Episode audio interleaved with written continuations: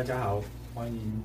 收看砥砺琢磨，这是一个跟大家一起讨论研磨和磨料加工的相关问题，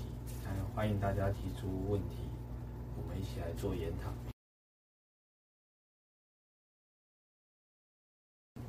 这边并有提到研磨的方法，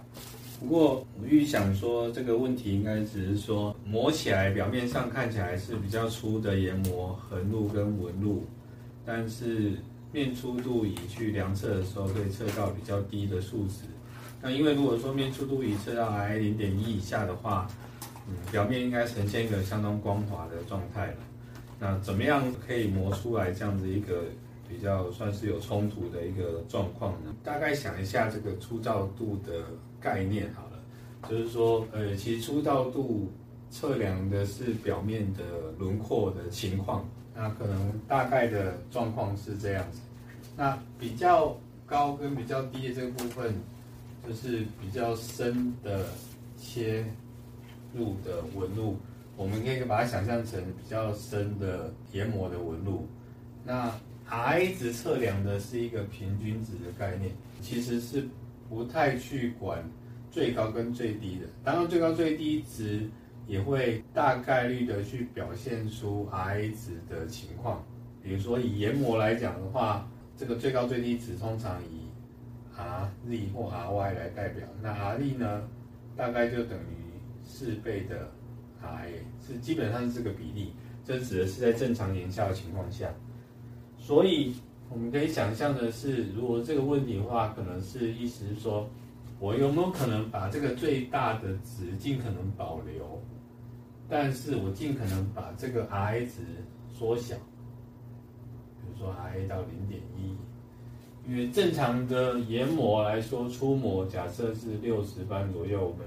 大概率的去设定面粗度，大概会设定在 R 零点四。所以在这种情况下，有没有可能我尽可能保留这个比较深的纹路？那像研磨面看起来就还是比较粗糙的，但是 R 值有可能缩小呢？牵扯的条件很多，但是基本上有一个想法可以试看看，就是说，在出磨之后，直接用很细的砂轮去进行研磨。也就是说，假设出磨段的砂轮可能是六十番或者四十六番的，那它留下纹路就比较深。那这时候通常的做法是四十六番之后，我可能会有中磨，比如说用六十号或者是八十号去做研磨。然后接下来可能再更进一步下降到连六百号等等的做法，那这样的话就会一步一步的把这个比较深的纹路去除掉。可是我们现在要留下比较深的纹路，那所以可以考虑一个做法就是，比如说在八十号力度之后或六十号力度之后，直接接一个，比如说一千号这样的细的砂轮。那这个一千号介绍，它等于只是在表面做是一个抛光的动作，那这个会有效的降低一部分的 RA 值，等于说抛光的做法。那研磨后的像抛光的就会接近是平滑的，然后突然有一个很深的纹路，类似这样的状况，这可能是一个可以尝试的做法。但是这个跟公用性有关系，也就是说。这样的做法可能最后出来的结果会是，其实表面上看起来还是亮的，是光滑的，但是你可以看到底层的研磨纹路还是存在，但其实表面上是光滑的。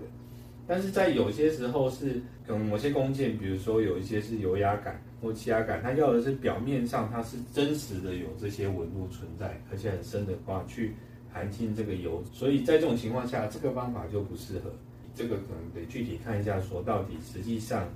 的需求是怎样？但是如果只是从需要看起来表面上是有那种丝线的纹路，但是面粗度可以进去的话，这个是一个考虑方法。就是说，我们跳过中间的中模段，直接用细模的砂轮去做类似抛光的作用，这可能是一个解决方法，可以提供给各位做参考。